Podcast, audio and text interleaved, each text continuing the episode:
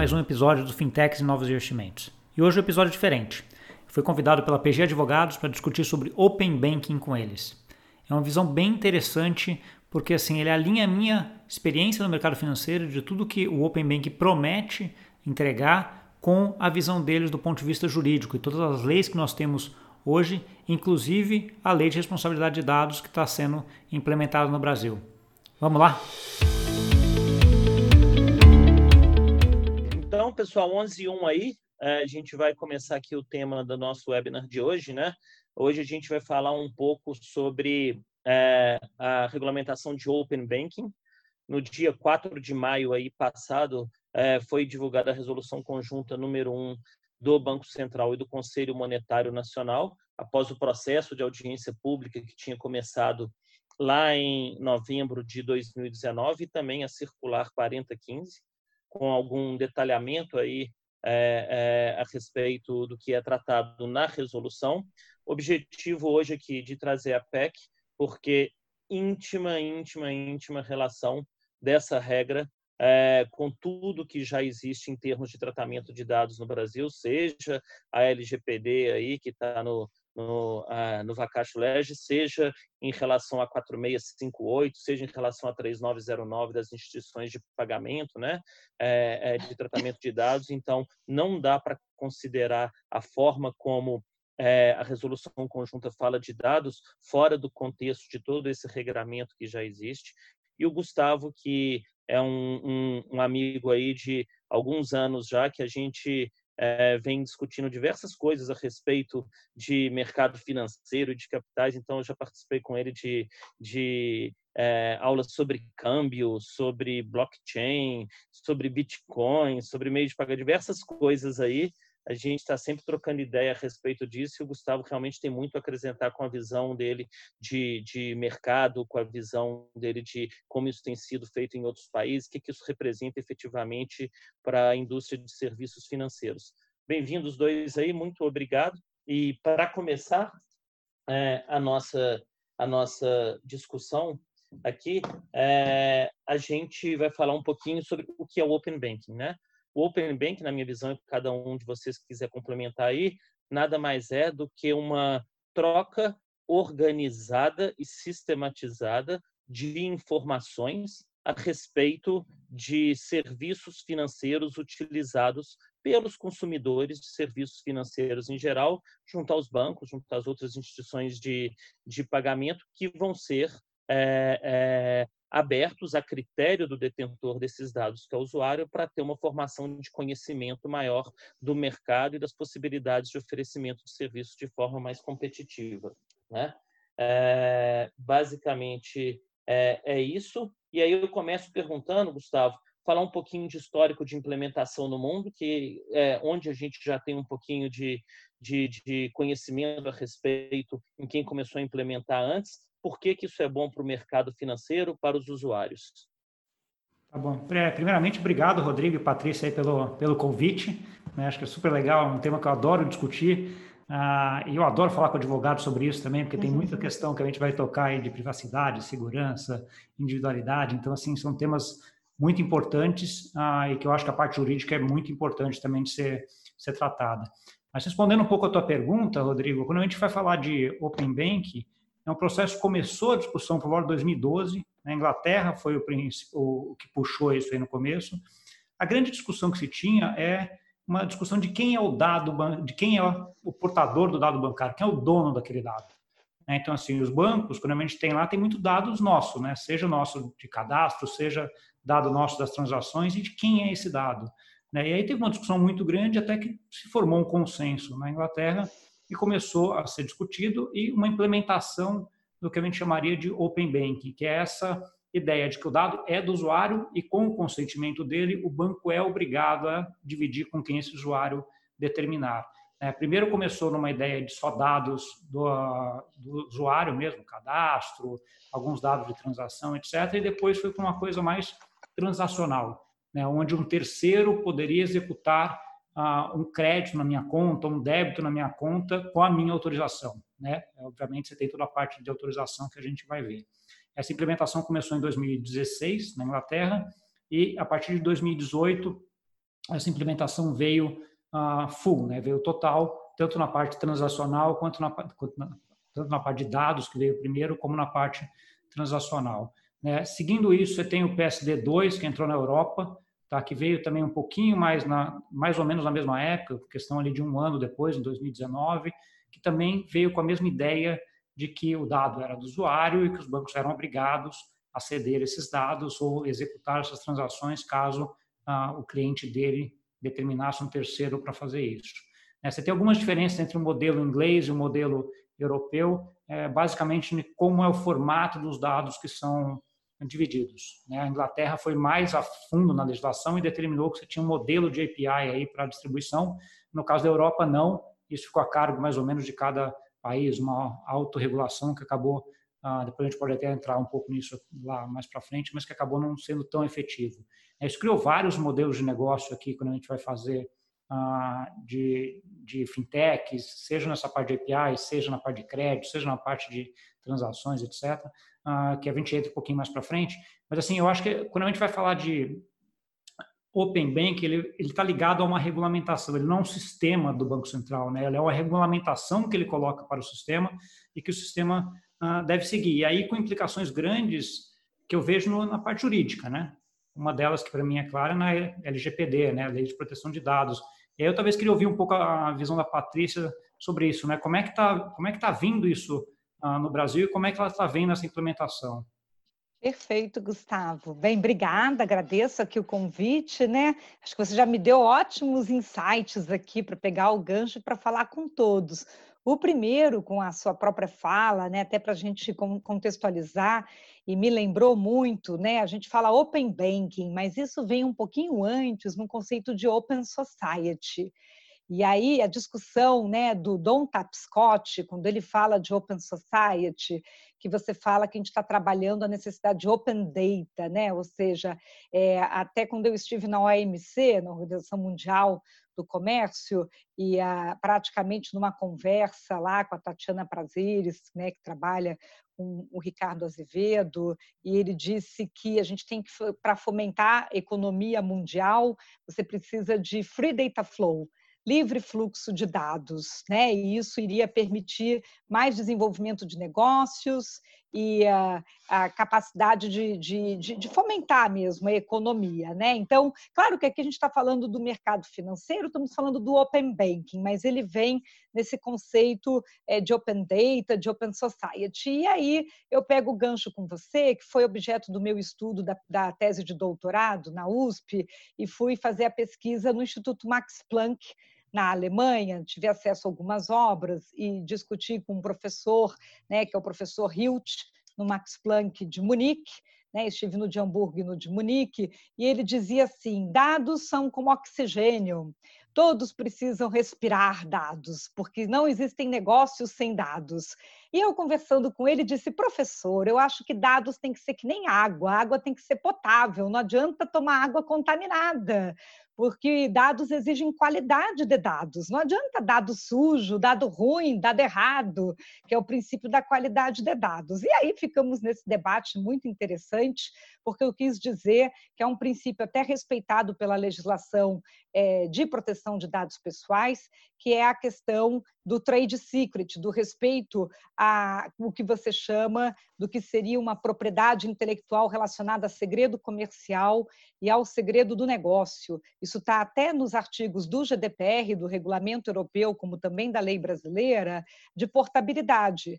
Quando você diz que o titular vai dar consentimento para transferir dados dele para outra instituição, não é toda a informação que a instituição sabe sobre ele, porque existe propriedade intelectual sobre conhecimento aprendido. Então, se hoje uma instituição financeira desenvolve um algoritmo, faz um score e passa a aprender sobre aquele cliente, aprendizado de clientela, que a gente chamaria assim, né? Meu conhecimento sobre a minha clientela é um know-how, é um conhecimento detido pela pelo empresário, né? A gente fala até que faz parte como um ativo intelectual, é um ativo intangível até de valuation para quando você vai fazer compra, aquisição de uma empresa. Isso jamais poderia ser objeto de transferência, para terceiro. Né? Então, é um debate muito interessante. Minha tese é de propriedade intelectual em cima de bases de dados e de inteligência artificial. E a gente viu que a União Europeia e os Estados Unidos atualizaram sua legislação de trade secret em 2016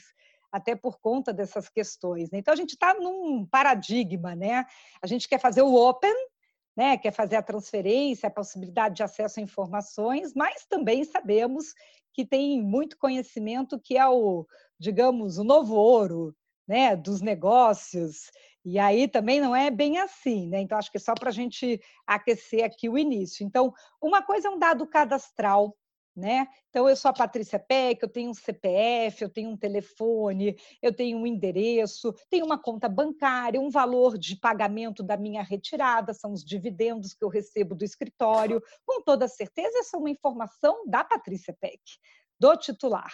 Mas existe todo um histórico que a Patrícia Peck tem conta financeira desde os 16 anos de idade no sistema eh, financeiro e conforme com quem eu tenha me relacionado, foi aprendendo.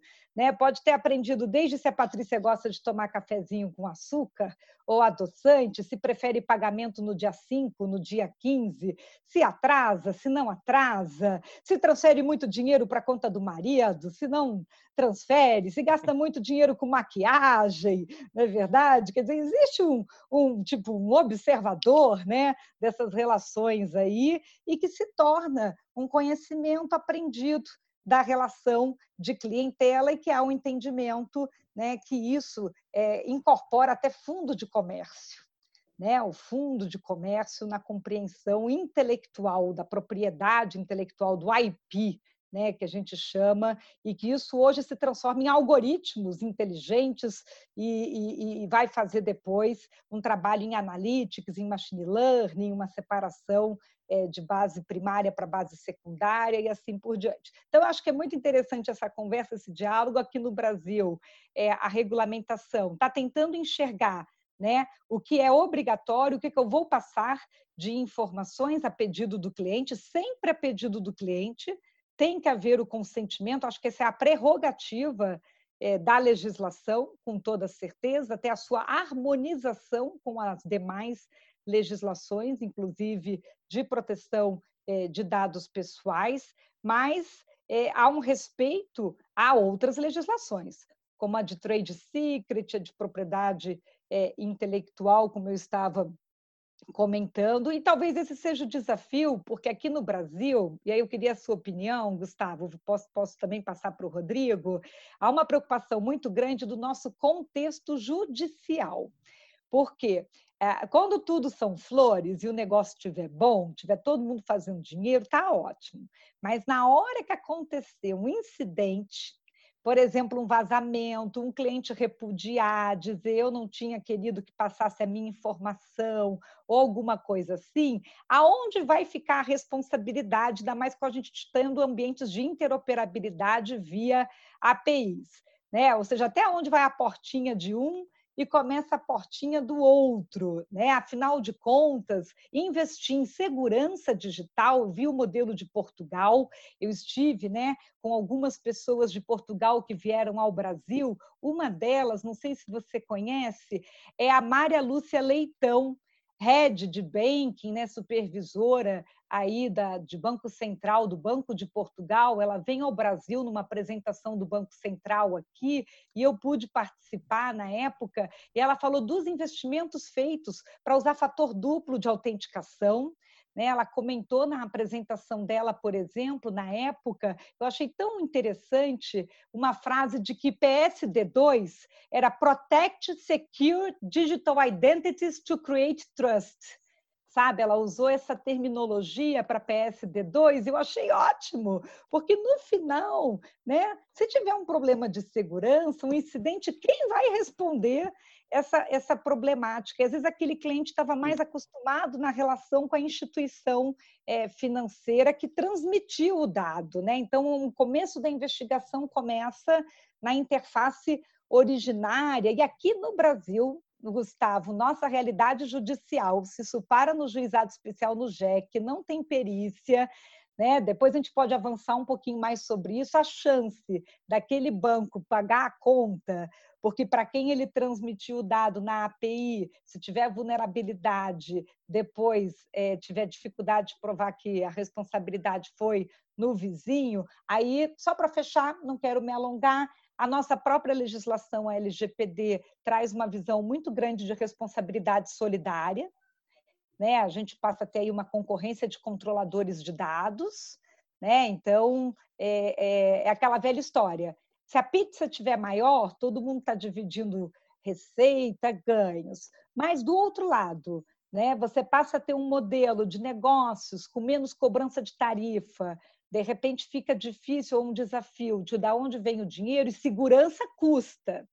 E como é que os novos players estão investindo em segurança se eles não estavam sujeitos às regulamentações, que nem a do Bacen, que é a 4658 de segurança cibernética, eles ainda estão sujeitos futuramente à LGPD, que ainda não entrou em vigor. Né? Então, assim, eu queria até fechar respondendo assim, pô, será que Open Banking consegue funcionar sem a LGPD? Open Banking sem ter uma camada uniforme de melhores práticas de segurança e proteção de dados, com certeza vira risco, né? Vira aumento de risco. Precisa ter uma camada uniforme que todo mundo parta do mesmo patamar. Então, é legal ter receita maior para todo mundo, mas distribuir risco é complicado, né? É mais ou menos isso. Patrícia, isso que você falou é interessantíssimo e levanta aqui a bola para eu fazer uma colocação e uma provocação. Da forma como foi estruturada a resolução conjunta, a gente tem uma combinação de regulação e autorregulação.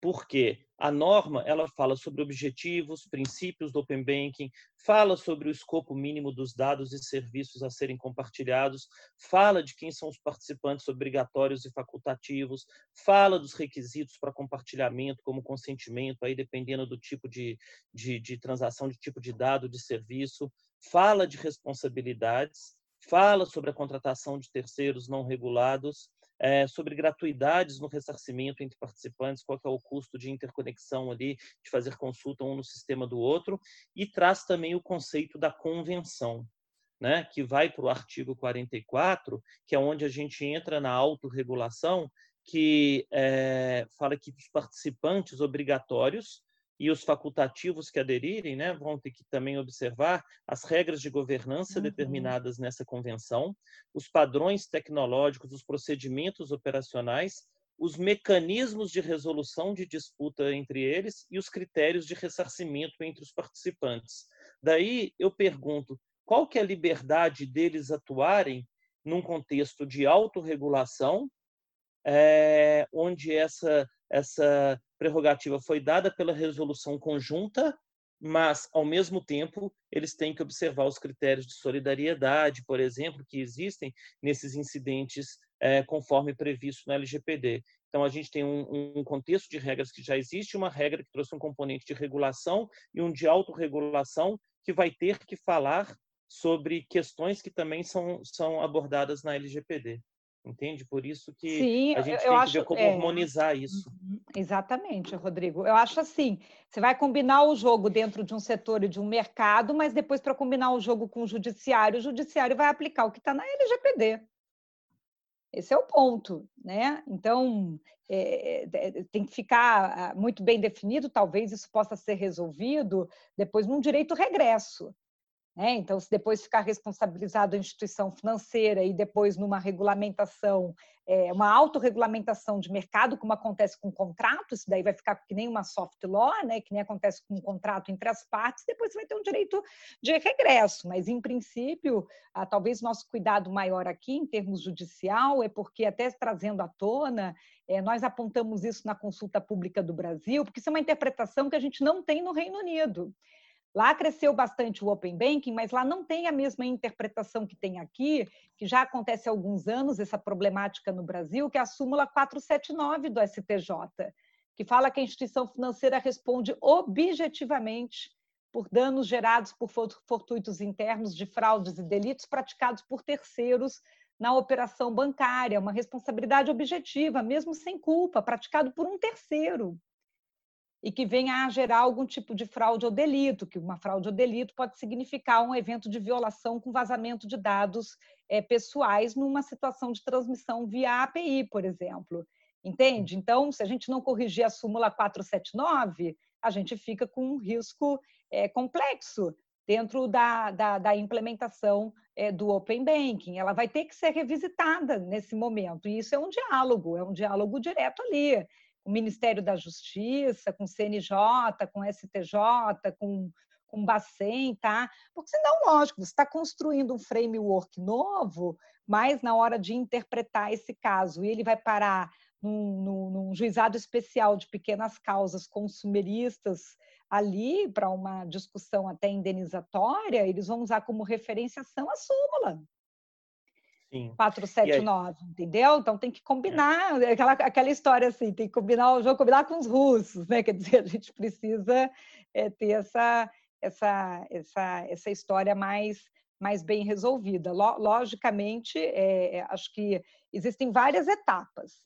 Acho que, acho que uma primeira etapa a gente está muito bem é, é, caminhando a bons passos. Acho que é uma excelente notícia esse avanço. Acho que a gente tem que primeiro comemorar isso. Acho que a gente está fazendo essa web aqui com o Gustavo para comemorar o que saiu esse mês. Acho que ele é uma boa notícia para o mercado. Isso venho debatendo muito desde o ano passado, né, esse avanço. E eu acho que isso vai provocar o mercado. Que, como eu estava dizendo, para ter um bom mercado saudável e sustentável de open banking, vai precisar sim, inclusive, estar tá vigorando as exigências relacionadas à proteção de dados e à cibersegurança. Por exemplo, na União Europeia, se não me falha a memória, Gustavo, tem a NIS, né? tem toda uma regulamentação de cibersegurança também, que entrou lá em vigor com, na mesma época do GDPR.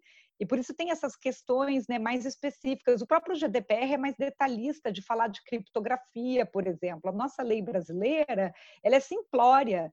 A LGPD é uma versão light do GDPR, a gente não entrou no detalhe de especificações técnicas. Então, agora, na parte mais bancária, financeira, o Open Banking vai nos dar a oportunidade de detalhar padrões técnicos de segurança que a gente não alcançou no detalhamento no LGPD. Talvez force, puxa, puxa, vai puxar isso daí. Eu acho que a gente vai conseguir fazer uma liderança nesse sentido. Gustavo, você sendo executivo aí de mercado financeiro durante tantos anos, sendo trabalhado em bancos e instituições, uhum. você acha que é possível fazer essa convenção nos prazos lá do Banco Central, ou seja, fazer com que os participantes obrigatórios, instituições de grandes portes, se reúnam, discutam e apresentam para o Banco Central esses critérios operacionais, de forma que a gente vai conseguir ir mais ou menos na linha da Inglaterra, também apanhou um pouco para implementar lá, ou vamos ficar meio patinando como a União Europeia, que ainda não conseguiu congregar todo mundo e estabelecer um critério. Qual é a sua visão assim prática disso?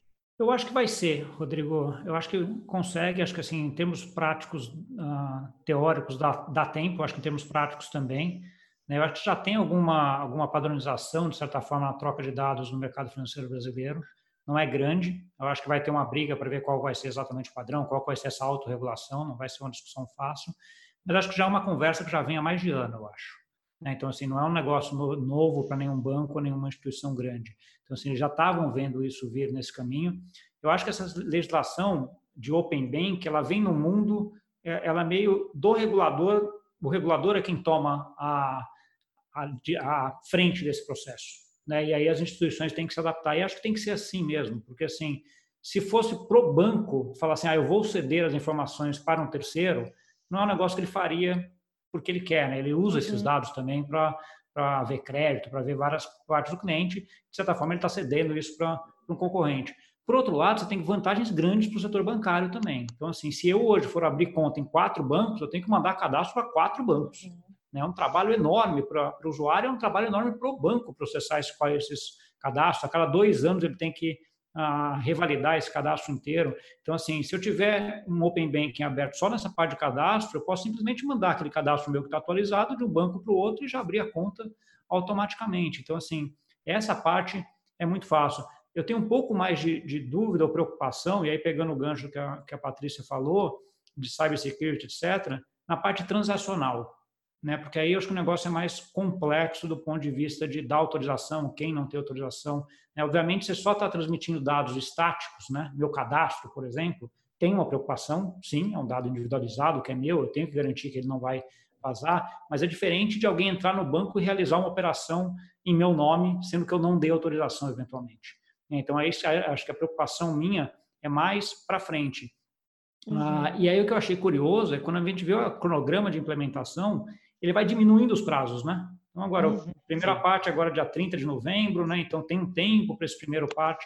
E essa primeira parte é basicamente dado estático, né? Dado que já está na internet dos bancos, é tudo, tudo aberto, né? Depois aí você vai para uma segunda parte lá, onde você vai falar de saldos, que é saldos, transações, cadastro, que é uma coisa mais individualizada, né? Que daí já não é, já é em maio do ano que vem. Depois você entra numa parte de, de pouco transacional já em, em agosto e termina a implementação em outubro do ano que vem. Né? Então, assim, basicamente, entre o começo e o final, você tem um ano. Boa, Rodrigo. Isso é, aí. colocamos aqui, só para o pessoal visualizar. É, já quiserem até seguir isso aí, dar uma visão jurídica de vocês, que para mim, eu acho que, assim, do ponto de vista prático, é factível. E volto no ponto da Patrícia, eu acho que é uma grande coisa para o usuário. Né? Assim, é. Para o usuário, vai ser um empoderamento gigante para ele. Só para uhum. esclarecer para a turma aí que está assistindo, quer dizer, é, aqui são os prazos de vigência, que são as datas em que os serviços têm que estar disponíveis para serem é, é, realmente utilizados. Que a gente está falando de quatro fases, começa em novembro, depois maio, depois é, agosto e depois é, outubro de 2021. Esse aqui é a implementação. Ó. É, isso é para estar tá aí disponível. Agora, a implementação. Mas dizer, você está vendo, Rodrigo, eu botei o de implementação agora. Ah, é esse de implementação. Ah, então tá bom. Achei que eu estava. É tá. vendo na minha tela, não estou não, não, é que... pela sua. Tá bom. Tá, é. Agora eu botei o de implementação, dá uma olhadinha. Tá. Esse fase de implementação, isso aí é até a, da, é a data limite para as instituições participantes apresentarem para o Banco Central a convenção a respeito dos dados da fase 1. Então, quer dizer, eles têm até setembro desse ano, que é um prazo relativamente curto, para apresentar essa convenção, para então entrar é, em, em, vigência é, em, em, em, novembro. Depois, para a fase 2, conforme o Gustavo falou, os prazos vão encurtando. Quer dizer, você tem de no, é, novembro a, a, de setembro a março, depois de março a junho, depois de junho a agosto. Essas são as fases para é, o, ser feita a convenção e apresentada para o Banco Central. E no próximo slide é, são as datas de vigência, quer dizer, uma vez apresentada a convenção, o Banco Central vai ter dois meses em cada uma dessas fases para disponibilizar isso para o público em geral. Aí eu queria comentar, eu queria comentar, Rodrigo, olhando isso, já que algumas pessoas fizeram perguntas de prazos da LGPD específicos hum. do Brasil, né? Nós tivemos aí andamentos, né? A gente está com a medida provisória 959, que fez a prorrogação, por enquanto, da LGPD para 3 de maio de 2021. Então, se a gente for olhar, é como se a LGPD tivesse entrando em vigor aqui no mês de maio, na fase 2 de vigência do Open Banking, tá? E ontem ah, deu andamento do parecer do relator do PL 1179, dizendo para acompanhar a, a 959 em termos de vigor, de entrada em vigor, mas que as multas da LGPD iniciem em agosto de 2021. Então, a LGPD estaria entrando em vigor em maio, dia 3 de maio, que é aqui na fase 2 do Open Banking, com as multas iniciando a aplicação no dia 1 de agosto de 2021. Então, entre fase 2 e fase 3 de Open Banking é o período em que a LGPD está começando completamente vigor e enforcement de multas no Brasil. Por enquanto, é esse o nosso cenário é, legislativo com que está andando aí da Câmara e, e, e do Senado é, com relação ao que a gente tem nesse momento, por causa da MP 959 e do PL é, 1179, do que aconteceu até ontem. E aí, Patrícia, depois... eu só Pode falar. Eu olhando assim isso daqui para mim, como a gente está falando de dados aqui, né, transferência de dados, uhum né? e a LGPD trata exatamente disso.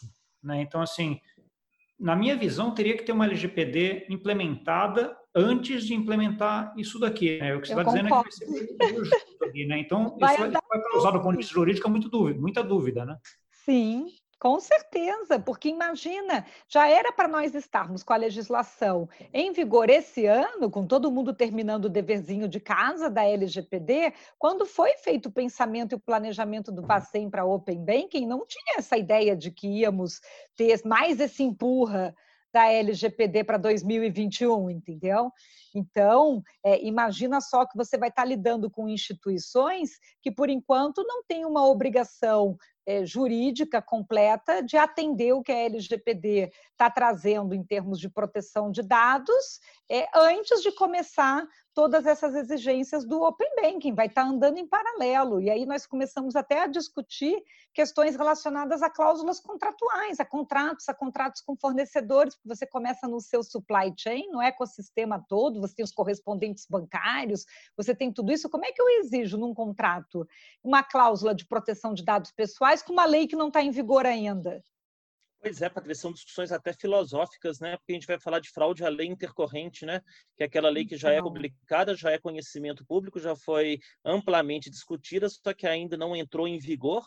E a gente uhum. sabe que vai entrar em vigor e como é que faz? A gente antecipa aí a observância, né? É, são questões realmente Sim, que... Não, e tem muito fornecedor que não quer assinar contrato com cláusula de proteção de dados pessoais e assumindo responsabilidades ou tendo uma exigência de seguro, de cyber insurance ou algo assim, enquanto não tem a legislação é, vigorando. E aí a legislação, se você for olhar, está aqui, só na fase, entre a fase 2 e a fase 3. Não é nem antes da fase 1 de vigência. Isso que a gente está falando, que o calendário de implementação é até anterior. Gente está falando lá na frente, da vigência só. Então, corremos ainda um risco de que, com essa história da LGPD, acabe tendo até que ser revisitado o próprio calendário eh, do Open Banking, porque é, é, difícil dizer que isso daqui vai conseguir andar sem estar num, numa harmonia né, com relação à legislação de proteção de dados pessoais. Aí eu queria até aproveitar e colocar um outro slide, porque ele mostra aqui, ó, rapidamente, deixa eu ver se está correto, ele mostra um pouquinho isso aqui, ó, rapidinho, só para quem está nos olhando, né? É, ele, como ele fala do consentimento e vem o que está na LGPD e o que está na resolução, né, é, você consegue, é que nem é, quando a gente olhou o que, que os bancos tiveram que implementar de cibersegurança por causa da regulamentação do Bacen de 4, da 4658, que fez dois anos de aniversário agora é, no mês de abril desse ano. Então, já tem um dever de casa que avançou nas instituições financeiras e de pagamento, né, a 3909. Né? Agora, aqui, é o que, que acontece? É, você hoje tem um monte de instituições que não avançaram ainda no projeto de implementação da LGPD, porque está com essa questão é, da prorrogação. Então, é, é, não, não, dá para dizer que estamos é, podendo ter essa harmonia ou essa sintonia aqui para e passo, né, LGPD e resolução, para poder matar os, os dois coelhos de um consentimento com o, o, outro consentimento aqui alinhados. E só para responder a Camila, Rodrigo, que fez uma perguntinha que ela ficou com dúvida lá de base de dados e propriedade intelectual, o dado pessoal ele não incorpora propriedade intelectual empresarial. O que incorpora propriedade intelectual empresarial é o conhecimento aprendido da clientela é o que eu aprendo sobre o cliente. Se eu tenho uma ferramenta de CRM, se eu tenho um BI, se eu faço um registro de que eu sei que o Rodrigo tem o hobby de gostar, sei lá, de andar de jet ski. Estou dando um exemplo, tá, Rodrigo? Se eu anoto que o Gustavo, o Gustavo hum. gosta de blusa de cor azul, para depois no aniversário dele eu, eu mandar um presentinho de blusa cor azul, por exemplo, tá? Esse tipo de informação de aprendizado de clientela é que você incorpora tá? Como conhecimento aprendido, e isso sim é propriedade intelectual na relação é, não só empresa-cliente, mas até a pessoa cliente, né? Então, a, a, é, o que a gente vai chamando, a, quando você diz assim, eu tenho um fundo de comércio, eu tenho uma carteira de cliente, carteira de cliente, tenho aprendizado sobre clientela. Então, só para dar um exemplo, eu fiz um projeto recente sobre Smart Hotel. Né? Não sei se o Gustavo já viu essas questões muito interessantes de usar inteligência artificial, os projetos de Smart Hotel, que o hotel quer começar a saber se você gosta, como é que você gosta da temperatura do quarto, se você gosta de travesseiro mais mais fofinho e um monte de coisas assim do Smart Hotel, né? Claro que no avanço do Smart Hotel ele até pode reconhecer facial a pessoa para você fazer aquele check-in é, automático. Você entra no hotel, já passa, já vai para o quarto, já faz tudo, mas não estou nem chegando nessa parte tão avançada. Mas esses aprendizados a respeito da clientela vão incorporando um conhecimento aprendido. Depois, um dia, até pela portabilidade de dados, um cliente quer transferir o seu cadastro de uma rede hoteleira para outro, você, você protege no princípio da portabilidade tanto no GDPR quanto na LGPD, o que é segredo comercial, segredo de negócio, esse é, aprendizado de clientela. Então, eu tive um esforço, um investimento financeiro para eu aprender ao máximo, personalizar ao máximo a experiência do cliente. Eu vou transferir a Patrícia Peck, o CPF, endereço, telefone, mas se a Patrícia Peck gosta do ar-condicionado a 20 graus, se ela gosta de ouvir Mozart, se ela gosta, sabe, essas outras coisas que eu fui aprendendo, não. Isso daí é, é a propriedade intelectual que eu estou me referindo. Então, uma coisa é dado pessoal, base primária, outra coisa é conhecimento aprendido de clientela, tá? Só para deixar Mas claro. Mas não está tão claro assim na regra, né, Patrícia? Porque o que você não precisa compartilhar e não está obrigado a compartilhar são os scores de créditos, e aí, realmente, para você atribuir, de acordo com seus critérios, uma nota de crédito a um determinado cliente, é, você pode utilizar a metodologia que você quiser dentro da lei, mas você não é obrigado a revelar o detalhe dessa metodologia, nem a nota que se atribui a um determinado cliente de acordo com esse critério, nem os mecanismos para autenticação de, de acesso, esse tipo de coisa que você utiliza para assegurar é, é, que, que é aquela pessoa que está acessando no seu sistema. Então, quer dizer, é uma questão é, interessante, porque é, a própria regra ela fala que o que você é obrigado a compartilhar é o que você não é e talvez esteja espaço para acomodar esse conhecimento subjetivo esse conhecimento que foi desenvolvido de acordo com a metodologia de tratamento e coleta desses dados os dados que você relaciona para chegar num perfil de crédito e atribuir uma nota realmente isso pode estar eventualmente protegido quando você não é obrigado a revelar o score de crédito mas sim, queria falar sim, um pouco, claro. Ah, uhum, né? uhum. Queria falar agora Gustavo, a regra ela vale para as instituições financeiras, ela vale é, é, para as instituições de pagamento, ela pode ter como participante depois vai ter, vai ter que ter como participante as instituições iniciadoras de transação de pagamento, as detentoras de conta e os correspondentes bancários. Então fala um pouquinho para a gente, Gustavo, o que, que você acha? Ah, eu sou um banco comercial, como eu vejo, eu sou uma, uma IP, uma wallet aí, como eu vejo, eu sou uma, uma é, sei lá, uma adquirente, uma processadora de pagamento, como isso me afeta, e eu sou uma fintech não regulada, dessas que têm aí acessos a, a diversos usuários nos seus aplicativos e oferecem propostas de crédito, mas trabalham em parceria com instituições financeiras para operar. Como é que você vê um pouquinho assim, a quem isso beneficia? Os setores, tá? Ah, vamos lá por partes. Então, primeiro, quem é obrigado a aderir ao, ao Open Bank são as instituições que a gente chama de instituições S1 e S2, que são basicamente as grandes instituições do Brasil. Todos os grandes bancos ah, do Brasil estão de, dentro dessas categorias do Banco Central S1 e S2. Tá? Então, eles são obrigados a estarem aptos para ceder essas informações aí a partir desse cronograma que a gente ah, colocou. Ah, para eles, obviamente, tem uma parte inicial que é um pouco custosa, né? eles vão ter que ter um custo para implementar todos esses APIs e construir toda essa, essa infraestrutura. Né? Tanto é que a legislação até já fala um pouco né, de quanto, ah, quantas chamadas vão poder ser feitas de graça, a partir de quanto vai ser cobrado, e aí tem uma discussão entre de autorregulação de quanto vai ser o custo dessa chamada. Né? Então, prefeito de cadastro, operações estáticas, você pode de graça, você pessoa, você fintech, pode acessar duas vezes duas informações, duas chamadas por mês, dados de conta, dados mais ah, tenham mais ah, mais dados, né, mais ah, conta corrente, tipo de coisa, são 120 por mês que qualquer fintech ou pessoa pode acessar de graça. A partir disso vai ter uma cobrança, tá? Então assim, isso aí já cobre o pedaço ali que seria, vamos dizer assim, o custo dele dele fazer isso. Por outro lado, você tem vantagens para essas instituições grandes. Um, um deles foi, por exemplo, cadastro, né, que foi o que eu falei. Então, assim, o mesmo cliente não vai precisar ter cadastro em cinco lugares, essas cinco instituições pedindo o cadastro ah, o tempo inteiro, né, reatualizando o cadastro a cada dois anos. Ele simplesmente vai escolher uma, vai atualizar sempre e essa daí vai replicar para as outras à medida que ele permitir. Tá? Então, assim, isso aí tem vantagens e desvantagens.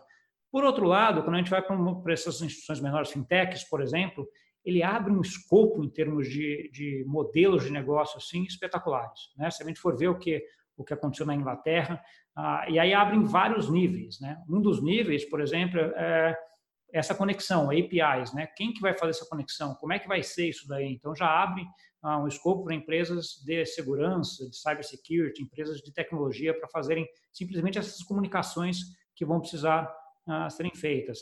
Abre um escopo para as empresas de crédito.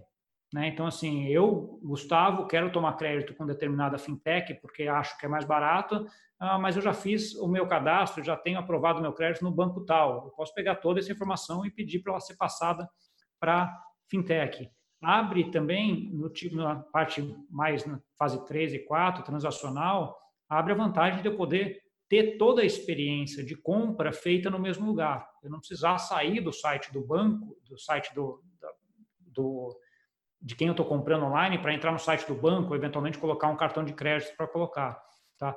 Do lado das credenciadoras, aí, que vamos dizer a parte de cartão de crédito, ah, eu acho que elas têm um desafio grande né, de, de, se reinventar um pouco, e aí seja por Open Banking, ou seja pelos pagamentos instantâneos que estão vindo também, né, que é outra legislação que está vindo aí, que o Banco Central soltou aí o Pix, a questão de duas semanas atrás. Que eu então, assim, acho que tem uma integração bem forte, né, Gustavo, uhum. entre essa regra de Open Banking e o Pix na fase 3, que é quando ah. você começa a admitir as instituições iniciadoras de transações de pagamento. Isso ainda falta um pouquinho de regulamentação de quais são os critérios para que essas instituições sejam aceitas no Open Bank, deve vir alguma regulamentação sobre isso ainda, mas fato é que você vai poder ter é, instituições que não são instituições financeiras reguladas, aí iniciando operações. E tem uma redistribuição de tarifas, né? Eu acho que hoje os bancos vivem muito de tarifas de DOC, de tarifa de TED, de tarifa de transferência, que tem os pacotes, e você vai ter outros players que podem trabalhar nisso e vai dar uma desbalanceada.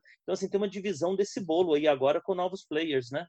Exato, e acho que volta no meu ponto, é o empoderamento do usuário, né? Então, assim, claramente ela define que ó, esse dado é do usuário, ele usa da forma como ele quiser, isso acaba tendo mais concorrência, por esse dado, ou, ou em todos os setores, né, de pagamentos, de crédito, ah, em termos de, de, dados estáticos também. Então, acho que isso ajuda muito a gente como usuário.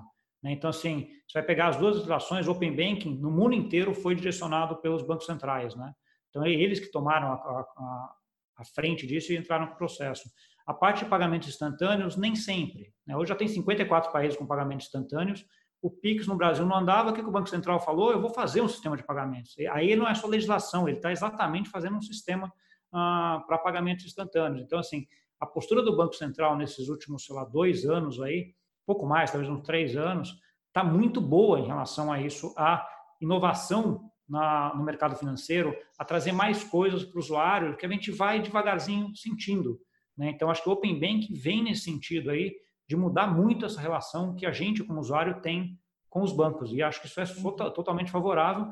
E aí, com esses impactos em vários segmentos, mas eu consigo ver em cada segmento desse, não quero me alongar muito aqui, mas dá para a gente ver em cada segmento desses ah, desafios, né, problemas que eles vão ter que resolver, mas ao mesmo tempo oportunidades. Acho que tem uhum. oportunidades grandes em cada um desses segmentos. Vou aproveitar, Gustavo, a sua fala, só para responder aqui. Tem uma pergunta da Hilda, Isso. que ela fala: os bancos pequenos terão um custo adicional para depois se adequar à LGPD, não terão custos dobrados, por exemplo, primeiro se adequar ao Open Banking, aí a LGPD. Então, vou falar aqui com a Hilda que, assim, depende um pouco, né? Se eles puderem já começar um projeto olhando ambos, né? Que é aquela ideia de eu já olhar que tem duas regulamentações, quais são seus pontos de contato, eu posso, de repente, criar o plano para conseguir já atender o que, que existe de comum das duas legislações, que as duas estão pedindo, para eu otimizar o recurso, otimizar os esforços. Isso aconteceu na época, quando nós apoiamos os clientes para atender a regulamentação do Bacen a 4658, e eles já estavam vislumbrando também a LGPD, porque a gente promulgou a lei em 2018, muitos já fizeram um trabalho de dobradinha de olhar o que, que eu tenho que atender para um que possa gerar sintonia, sinergia para outro, para eu também otimizar esforços. Então, se eu tiver que investir numa ferramenta tecnológica para aumentar meu nível de segurança, por, por exemplo, por eu ter é, mais dados em cloud, em nuvem, só para dar um exemplo, então eu atender já para, para ambas as, as, legislações. Né? Então, aqui, como a gente está falando de Open Banking, de API, de um padrão, conforme for saindo né, dentro desse cronograma do Bacen essas referências, como a gente disse, que a LGPD não chega a definir tão claro o framework técnico para medidas de proteção de dados pessoais, se você se referenciar no padrão que sair da regulamentação do Bacen, você já pode estar atendendo os dois padrões, porque hoje a LGPD muitos estão usando o padrão ISO 27001, 27701, NIST, PCI, tá? Então você vai olhar ali o que está sendo exigido para Open Banking, já que vou operar Open Banking, e aí mata a, as duas situações de uma forma mais sinérgica. Mas sim, se você enxergar projetos isolados, primeiro eu faço todo um para depois fazer todo o outro, você pode ter um custo é, dobrado com toda certeza. E aí, só para terminar de responder é, a Camila e a Letícia, que é também sobre LGPD, é, isso que eu comentei de prorrogação de legislação, porque a gente está vivendo, sabe, Gustavo, quase como uma série Netflix LGPD aqui no Brasil, sabe? Porque são vários episódios que acontecem de uhum. reviravoltas, de que a gente acha que vai entrar em vigor e aí diz que não vai mais, e aí muda a data. Então a gente chama que é LGPD Flix sabe? Assim, é o jeito que a gente aqui no Brasil é muito bem humorado, Aí a gente até criou esse apelidinho. Mas é isso que eu comentei com vocês, a medida provisória 959, ela tem 120 dias para ser convertida em lei, senão ela cai. Então, para todos os fins, a gente está falando 3 de maio, mas ela vai durar até 29 de agosto. Então, ela ainda precisa ser votada e aprovada na Câmara dos deputados. E esse PL 1179 ontem apresentado na Câmara, ele tinha vindo do Senado. Ele foi aprovado no Senado no dia 3 de abril. Ontem o relator fez essa apresentação para daí ele ser aprovado na Câmara. Ele apresentou pedindo vamos votar e vamos votar para aprovar o 1179. Só que ele teve mexidas, ele está como um substitutivo. Então, dependendo do que acontecer nessa votação, ele ainda vai votar para o Senado para depois ainda ser promulgado pelo presidente da República. Então, ainda vai mais alguns episódios da nossa série aqui da LGPD Flix, só para deixar isso alinhado aqui com o pessoal, tá? Pois é, respondendo aí ainda a Hilda, Patrícia, a sua fala me fez pensar no seguinte: talvez uh, seja muito importante durante essa discussão da convenção para cada fase essa percepção de que o que você puder otimizar em respeito de critérios operacionais assim que atendam aos padrões uh, de cibersegurança da regra é, da, da, LGPD ou de 4658 ou de alguma outra regra Sim. e que estejam refletidos na convenção facilita Melhor. o trabalho de todo mundo. Ah, é, né? claro. Né? Porque o difícil é ter essas é, ou essa essa convenção que é uma autorregulação e a regra uh, regras que venham a ser ainda publicadas e as regras já existentes falando coisas diferentes ou não necessariamente utilizando a mesma linguagem. Sem aproveitar, então, né? Ou seja, é, parecer que, assim, nossa, começa tudo de novo, é verdade. Tem que ter uma interação aí de quem foram os entes reguladores e os participantes de autorregulação para tentar fazer uma coisa que facilite para uhum. todo mundo e diminuir esses custos aí que a Ilda está preocupada. Né? Uhum. É, tem uma pergunta do Márcio também, Patrícia, antes também, sim, que acho que você. Sim, o né? Malfate, né? É que a, a, aqui a pergunta do Malfate é interessante, que ele fala que se o score é um aprendizado e você participa disso com outra instituição, preciso pedir autorização de todos os titulares. Aí, para responder, preciso entender como é que ele fez a composição da base que alimentou o score. Né? Se você está puxando uma base de titulares que você já tinha o, o, como clientela, então ele já sabe que você, desde o começo de preenchimento de ficha cadastral, até para depois futuramente atender a LGPD, você tem que dizer que você vai ah, utilizar aquela informação para fins de score. Isso está no artigo 20 da LGPD, inclusive. Né? Lógico que proteção de crédito e combate à fraude é uma exceção de consentimento, mas você tem que fazer o aviso de ciência, de transparência. Eu tenho que avisar que eu vou fazer a análise de crédito, tá? Então não é que é o consentimento, mas é o aviso de que eu vou realizar esse tipo de tratamento e futuramente ele pode até pedir uma revisão é, daquele score, é, dependendo daquilo que for o resultado. Mas se eu estou fazendo essa, essa base de scores em comunhão, ou seja, em copropriedade com outra instituição, é, logicamente tem um share né, dessa propriedade intelectual com ambas as instituições. Espero ter respondido aí o Márcio com um pouquinho tempo é, que a gente tem. Eu costumo dizer que combinado não sai caro, as regras têm que estar claras tanto na hora que você começa aquela ficha cadastral de solicitação do cliente, que depois você vai realizar o score, como nos contratos de parceria, né, de, de relacionamento com as instituições que participam em um data lake. Hoje é muito comum várias instituições contribuírem com a formação de um data lake único para depois aproveitarem aquelas informações na, nas suas formações de bases de dados para alimentar machine learning e assim por diante. Mas é importantíssimo que isso esteja com regras bem claras tá? de quem é que tem licença de uso, por quanto tempo, para que finalidades, e depois não posso ter desvio de finalidade. Ter dito que eu ia usar para uma coisa para depois usar para outra, que isso vai dar problema na LGPD. Gustavo, não sei se você quer comentar alguma coisa em virtude que a gente discutiu aqui ou se a gente segue um pouquinho o script, que eu tinha preparado uma pergunta para você. Você prefere comentar aí mais ou menos o que a gente discutiu? A minha pergunta seria: a uhum. gente tem alguns players é, que não são expressamente mencionados pela regra, porque não são instituições financeiras autorizadas, eles não participam é, é, como é, correspondentes bancários nessas operações aí em que as fintechs é, trabalham em parceria com as instituições financeiras é, por exemplo, como FDICs, que estão no mercado de crédito aí, atuam fortemente, os FDICs multicedentes, multisacados e tudo, tem um papel importante no financiamento. A gente tem aquelas, é, é, as factorings, tem aquelas sociedades de microcrédito que foram reguladas recentemente e tudo, como é que esse pessoal vai ter que fazer para aderir a essa abundância de dados compartilhados e ter acesso a mais informações para formular os seus produtos de crédito? Quer dizer, você vê FDICs pedindo autorização para virarem, virarem sociedades de crédito direto? Comenta um pouquinho. É, acho que a primeira coisa é que incentivo ele teria para receber esses dados. Né? Então, assim, o business de todos, tanto a Factoring quanto o FDIC, é dar crédito. Né? Então, quanto mais dados ele tiver do cliente, melhor. Né? Então, pegar um dado confiável desse cliente que já tem um relacionamento com o banco há 10, 15, 20 anos, 5 anos, ou qualquer que seja, dados de transação desse cliente, dados se ele está usando cheque especial ou não, uh, se ele tem linha de crédito aprovada, qual o tamanho da linha de crédito aprovada. Então, assim, esse tipo de dados é muito bom para ele ter. Então, assim, primeira coisa, ele tem todo o incentivo a entrar no Open Banking.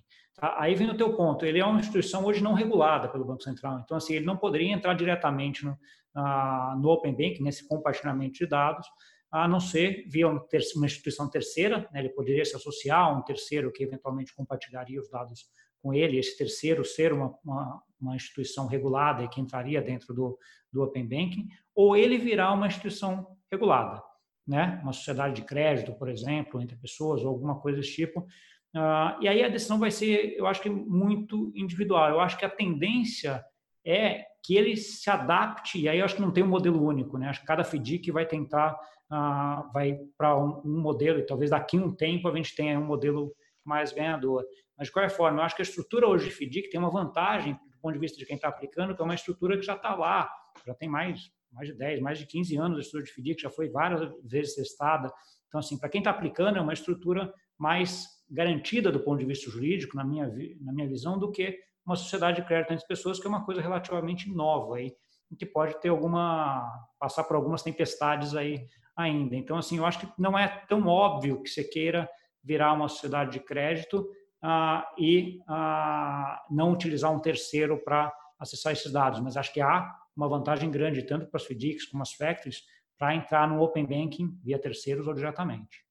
É, dois comentários, né? A gente teve assim um caso análogo recente que nesse contexto de Covid o BNDES anunciou que as sociedades de crédito direto elas poderiam ser é, repassadoras de recursos do BNDES para ajudar a fazer o dinheiro chegar na ponta aí para micro e pequenas empresas, né, utilizando toda a inteligência delas. Logo depois, o BNDES também veio com o anúncio do fundo dele de fazer aporte em FDICs, Quer dizer, os FDICs também foram reconhecidos como instituições é, importantes aí para o mercado de crédito, também terão acesso a recursos do BNDES. O BNDES atendeu aos dois players, tanto as novas fintechs de crédito quanto os FDICs. Então, eu acho que e os FDICs hoje são muito intensivos no uso de tecnologia. O que eles se modernizaram aí, depois, sobretudo dos controles que foram exigidos naquela reforma grande que teve da Instrução 356, né? Hoje eles assim acho que conseguiriam fazer integração é, com algum player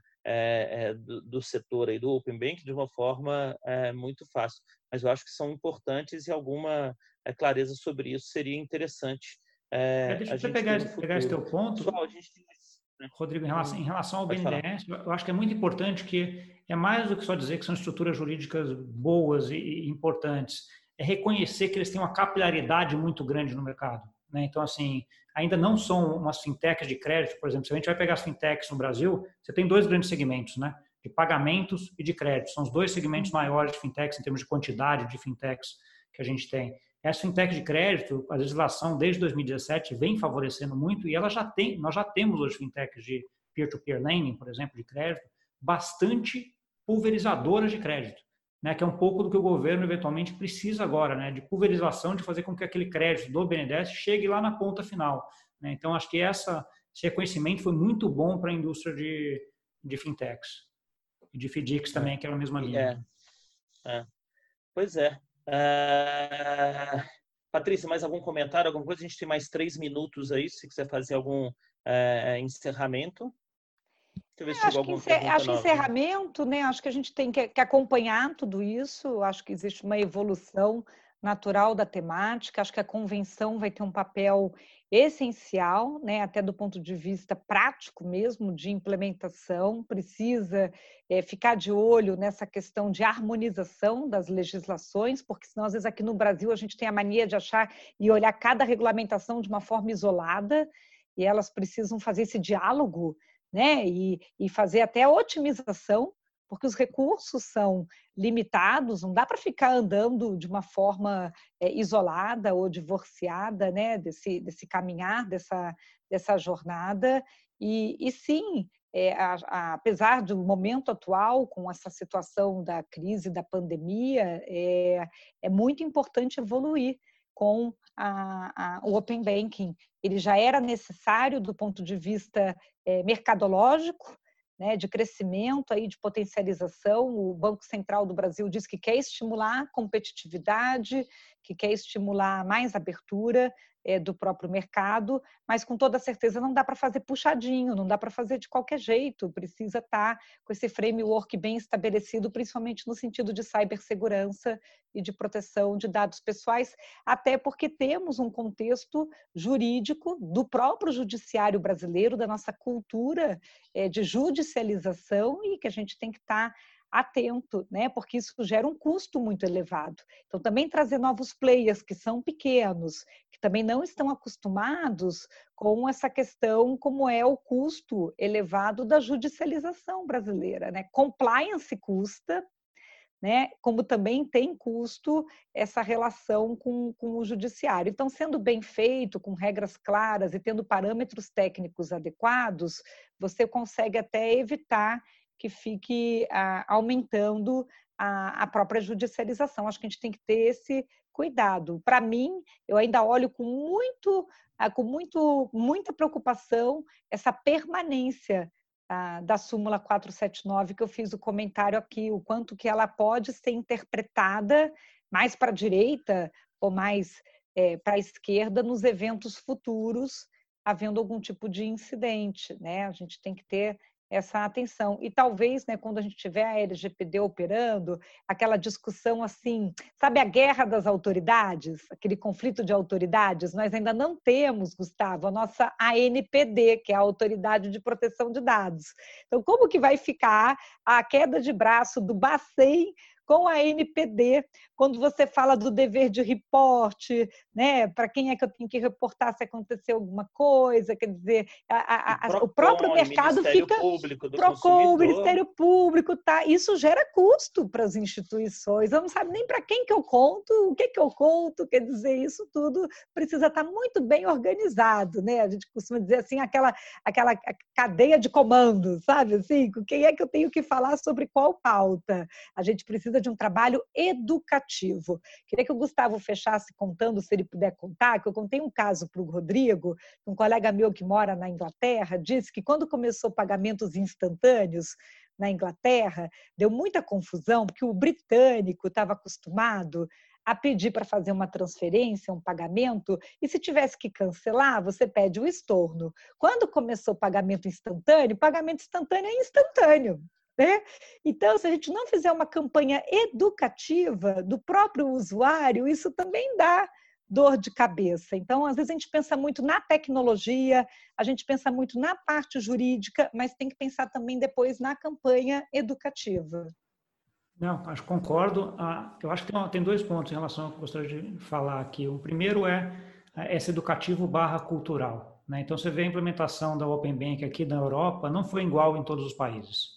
Né? Acho que um dos grandes pontos, talvez, ainda há dúvidas em relação a isso, mas pode ser exatamente a cultura. Né? Então, assim, tem países que têm menos, ou pessoas, grupos de pessoas têm menos aderência ao digital, ao a, a celular, etc., e acaba isso aí afetando também a aderência.